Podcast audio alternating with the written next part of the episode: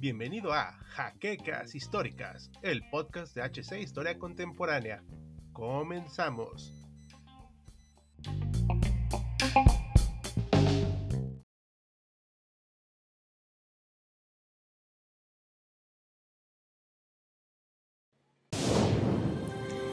Bienvenidos a HC Historia Contemporánea, la página histórica por excelencia.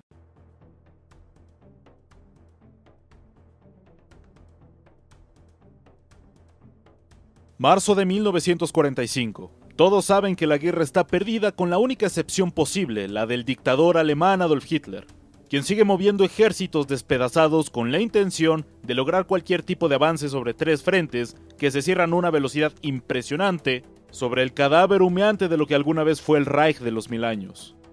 Los incesantes ataques aéreos aliados sobre todo el suelo alemán son el pan de cada día. Las grandes formaciones de bombarderos pesados se pasean con absoluta impunidad. Pero, de naturaleza casi mítica, dentro del caos, se alza un escuadrón de interceptores compuesto por las máquinas más finas que Alemania y el mundo hasta ese momento puede ofrecer, quienes son piloteados por la crema innata de los remanentes de la Luftwaffe, comandados por uno de los mejores pilotos de todos los tiempos. Si a ti, historiador, te es impresionante escuchar esto, debió haber sido aún más contemplarlo. A dos meses del final de la guerra, la Jagdverband 44 de Adolf Galland se lanza a vengar las vidas perdidas de sus compañeros en tierra. Con una guerra a punto de finalizar, la lucha del llamado Escuadrón de Haces apenas comienza. Bienvenidos historiadores a una nueva entrega de Sábado Bélico. En esta ocasión, nuevamente abandonamos la Tierra para acompañar a un grupo de valientes soldados del aire, quienes con escasa munición, combustible e incluso comida, estaban dispuestos a luchar hasta el último minuto de la guerra. Pero antes de comenzar, les recordamos como siempre que se suscriban, le den like y compartan nuestro contenido para que más gente conozca nuestro trabajo. Sin nada más que añadir, exploremos la historia de estos diestros pilotos.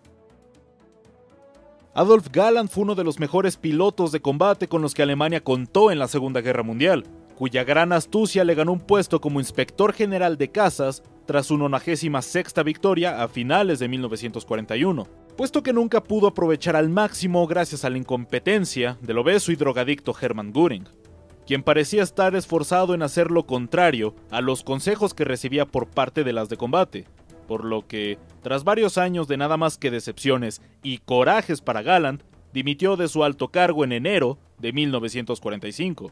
Los enfrentamientos verbales y la tensión constante entre el ministro del aire y el AS fácilmente le pudieron haber costado la vida a este último. Pero contrario a lo que uno se puede imaginar, la falta de pilotos experimentados con una Luftwaffe yendo en constante decadencia y que había dejado de entrenar pilotos de manera tradicional desde mediados de 1944 era algo improbable que sucediera. Göring decidió aprovechar la habilidad de Galang y aprobó la creación de un escuadrón de cazas bajo el liderazgo del segundo, cuyas necesidades serían la prioridad del nuevo inspector de pilotos de caza, Gordon Golob, un ferviente partidario del nazismo, el cual no tenía mucho agrado por Galland, pero que igualmente tuvo que cumplir con los materiales requeridos para la nueva agrupación. Como se puede notar, las peleas intestinas no se detenían ni siquiera en el ocaso de la Alemania totalitaria. Los preparativos para la creación de este escuadrón comenzaron hacia finales de febrero de 1945, momento en el cual se le asignó una oficina cerca de Potsdam, desde la cual pudo realizar la logística necesaria. Esto no era un reto para alguien que solía llevar la administración de buena parte de la Luftwaffe, por lo que para los primeros días de marzo de ese año ya tenía un aeródromo asignado, algunos pilotos, el nombre y número del escuadrón, el cual hacía referencia en el año en el que Galland comenzó a plantearse su dimisión como inspector para volver a realizar lo que le gustaba, pilotar. Para sorpresa de propios extraños, logró contar con parte del equipo solicitado, el cual tuvo a cuentagotas pese a los esfuerzos realizados, debido a la deplorable de la situación industrial teutona. Johann Steinhoff, piloto perteneciente a la ahora recién conformada Jagdverband 44, mencionó que la situación logística era tan mala que solamente tenían asignados un jeep y su propia moto como transporte de personal. Cuando finalmente les asignaron otro jeep, le pidieron de vuelta la motocicleta, a lo cual se negó, dado que, después de todo, esta última era de su propiedad. Con el paso de los días llegaron la primera veintena de los 44 pilotos que conformaron en total la fuerza de este escuadrón hasta su aeródromo ubicado en Briest, a las afueras de Brandenburgo y escasos kilómetros del río Elba. De los mencionados pilotos, cinco fueron asignados a una unidad de protección para la propia unidad. La razón de esto fue que los aviones ME-262 que se le asignaron a estos diestros pilotos estaban demasiado expuestos tanto en el aterrizaje como en el despegue debido a las bajas velocidades a las que debían someterse, por lo que cinco aviones Focke-Wulf 190 de nariz larga cumplirían la labor de escolta durante su breve lapso de vulnerabilidad. Cabe señalar que la mayoría de los pilotos de este escuadrón, en su mayoría ostentaban condecoraciones superiores a la Cruz de Hierro, que en estos momentos eran más que necesarios en el frente. La primera operación de combate por parte de los Ases tuvo lugar los últimos días de marzo, cuando una cadena, es decir, una patrulla de tres aviones, compuesta por Johann Steinhoff, Klaus Neumann y el teniente Blomert, se encontraron con una formación de Il-2 Sturmovik soviéticos sobrevolando el río Oder, quienes se disponían a atacar una columna alemana hasta que fueron interceptados por los pilotos teutones siendo Steinhoff quien reclamó el primer derribo, teniendo que retirarse únicamente cuando los tres aviones empezaron a quedarse sin combustible, llegando sanos y salvos hasta Briest. Luego de unos cuantos días más de combate y con su primera baja material, más no humana, que en este momento sería la más difícil de recuperar, recibieron la orden de ser trasladados al sur de Alemania, concretamente a Munich-Rhein, un aeropuerto que había sido de uso civil previo a 1944, el cual en su momento estaba situado entre dos aldeas a 9 kilómetros de Múnich. Este traslado se debió a una cuestión táctica, pues era urgente que este escuadrón participara de manera activa defendiendo a Alemania de los constantes bombardeos en la zona, pues en las inmediaciones se tenían grandes almacenes de combustible sintético, municiones y sobre todo, aún se llevaba a cabo la producción de aviones de combate. Si bien la mudanza hacia el nuevo aeródromo se realizó con bastante apoyo proveniente de Berlín entre equipamiento, maquinaria pesada, trenes y personal, al llegar a Múnich se tenía el mismo problema que acarreaban desde Brest, pues, pese a contar con los pilotos, Galland no tenía los aviones que todos sus hombres requerían, y tampoco estaban cerca de llenar la cifra. Para el 31 de marzo de 1945, Apenas se contaba con 9 ME-262, de los cuales uno estaba en reparación. Aún así, los aviones disponibles, tanto jets como aviones de escolta junto a 20 pilotos, se movieron rápidamente hacia su nueva base, con la intención de estar listos para el combate lo más rápido posible. Ya desde los primeros días de abril, a la par que los pilotos y el personal del aeródromo previo se acomodaban alrededor de su nuevo sitio de operaciones, tuvieron que emprender varias misiones de intercepción en contra de bombarderos aliados, principalmente estadounidenses, los cuales se dirigían hacia su zona. Sería fácil pensar que, gracias a la superioridad tecnológica con la que contaba el escuadrón de Aces, sería muy fácil conseguir derribos, pero tal y como demostró Walter Krupinski, una de las adiciones más recientes al escuadrón, esto no fue así. El gran poder del ME-262 debía ser controlado para poder atacar de manera eficiente sus objetivos, pues recordemos que la velocidad punta del ME-262 superaba los 900 km por hora, por lo que era muy fácil pasar de largo, que fue justamente lo que hizo el mencionado piloto, quien en un intento por atacar un grupo de Lockheed P-38 Lightning, esquivaron al piloto germano en una gala de su habilidad. Lamentablemente para él, tuvo que volver sin ningún derribo, y para colmo de males, casi se estrella durante el aterrizaje. Este caso no fue aislado, pues el 4 de abril otra unidad del escuadrón se estrelló con un P-38, pero afortunadamente para el piloto germano, pudo retomar el control de su avión y volver al aeródromo. Ya hemos dicho que los pilotos de este escuadrón eran en su mayoría soldados altamente condecorados y diestros en el combate aéreo, pero los mismos habían conseguido sus logros volando en aviones de pistón como el Bf-109 o el Focke-Wulf 190. Esto trajo como consecuencia que en un principio los pilotos sufrieran al realizar el cambio del pistón a la turbina, pero que con el paso de los días y sin importar la presión, la mayoría logró conseguir bastantes victorias. Alrededor del día 6 de abril comenzaron a llegar los nuevos cohetes R4M de 55 milímetros, los cuales se montaron por debajo de las alas de los jets alemanes, pudiendo almacenar un máximo de 12 misiles por avión. Estas armas se disparaban a 600 metros del objetivo enemigo y además de ser extremadamente certeros, también eran increíblemente mortales, pues, en palabras del propio Adolf Galland, bastaba un disparo en cualquier parte de un bombardero de cuatro motores para derribarlo. Lo mejor de todo es que este añadido no restaba aerodinámica al avión, por lo que no existía una pérdida de velocidad cuando se montaban. El único inconveniente fue que, al igual que los propios ME-262, llegaron demasiado tarde al conflicto como para influir en el inminente resultado. El 9 de abril, el aeródromo de la Jack Band 44 fue atacado por una formación de 228 B-17 de la Fuerza Aérea estadounidense, dañando 6 de los 18 ME-262 con los que el escuadrón de Ases contaba. Uno de los pilotos, Johann Müller, logró despegar de su avión pese a los cráteres provocados por el bombardeo en la pista alcanzando la formación de bombarderos, a la cual no pudo causarles daño, gracias a que sus escoltas, alrededor de 200 P-51 Mustangs, lograron mantenerlo a raya, volviendo a su base sin ningún derribo. Además de los daños a las aeronaves, 50 miembros del personal del aeródromo fueron heridos y 6 murieron.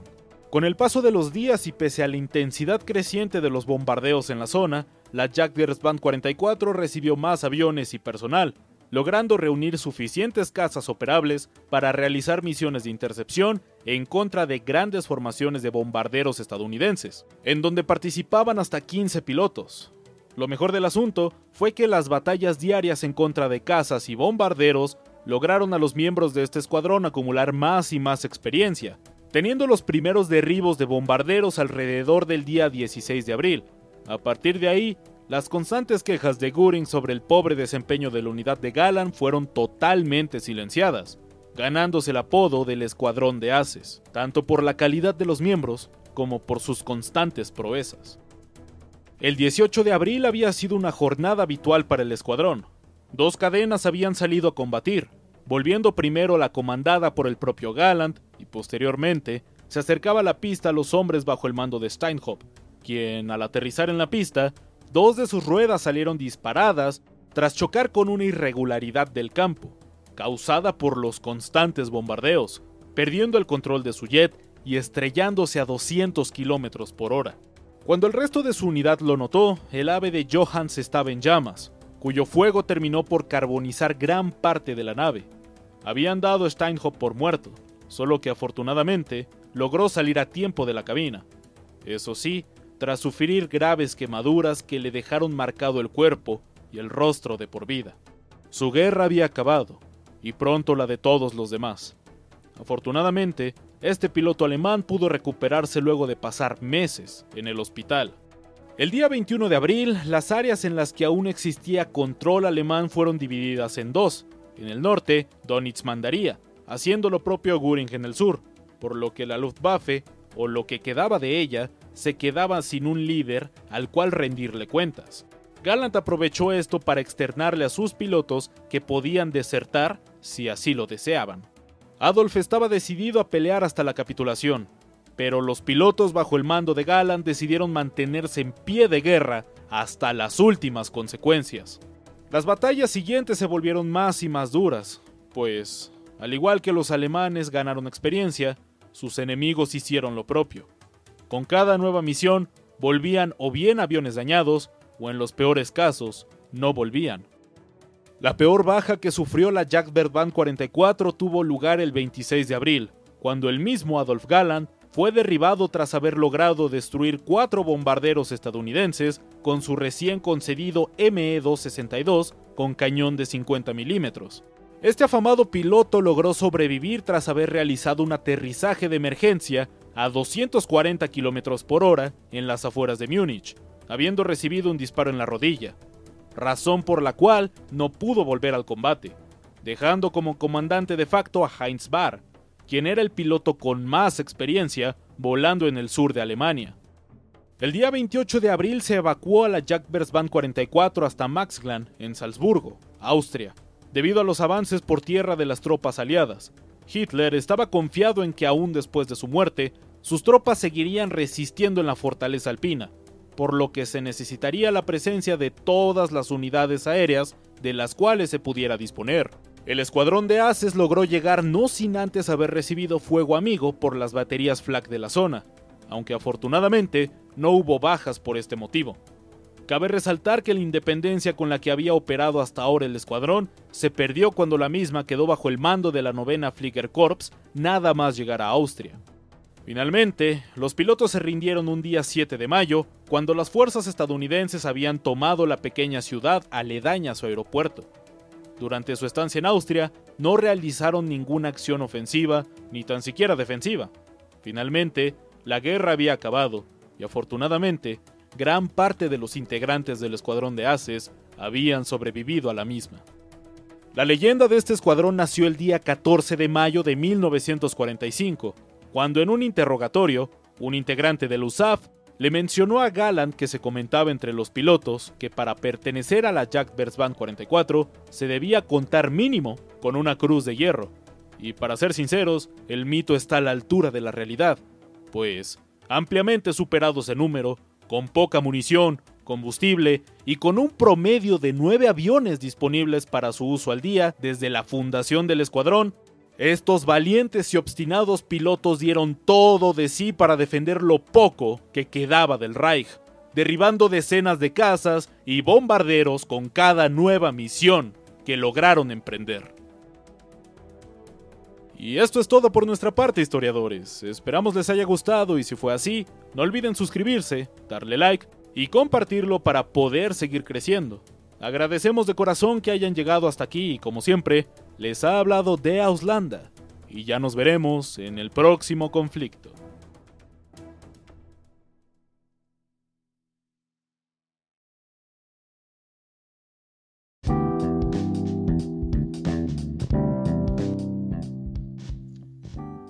La siguiente semana en un nuevo episodio de Jaquecas Históricas, el podcast oficial de HC Historia Contemporánea.